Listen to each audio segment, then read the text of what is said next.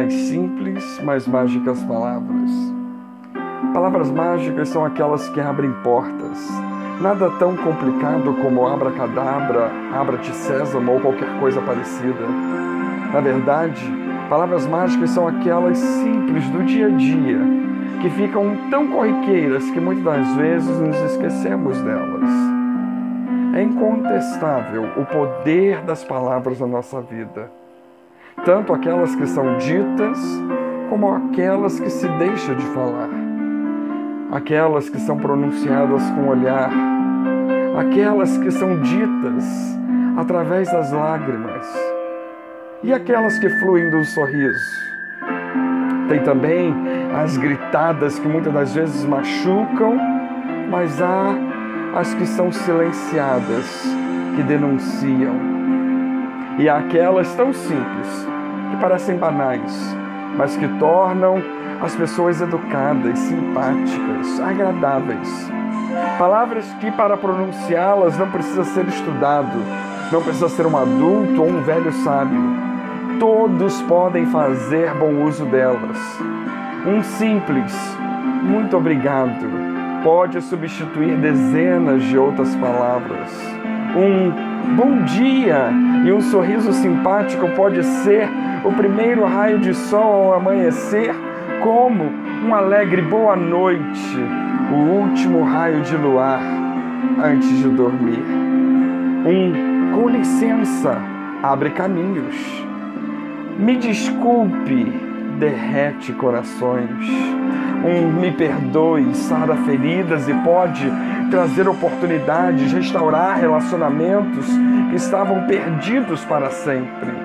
Um, por favor, faz hesitar o mais endurecido dos corações e até fazê-lo mudar de opinião.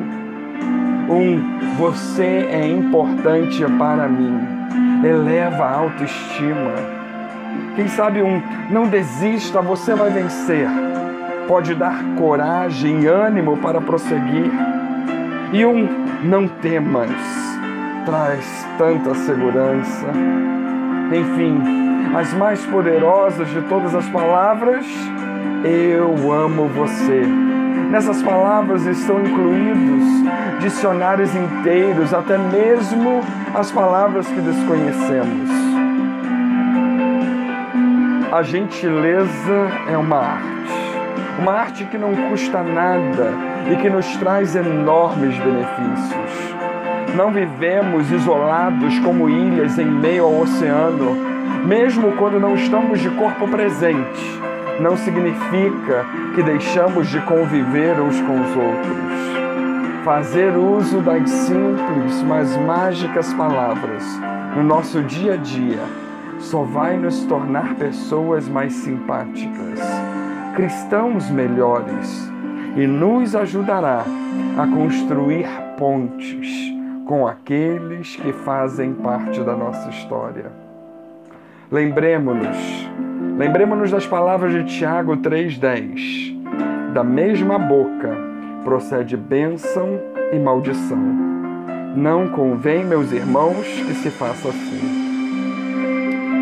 Por isso vale a nós a reflexão por isso vale a pena refletir, meditar nisso. O que está saindo dos nossos lábios? Somos fonte de bênção ou de maldição?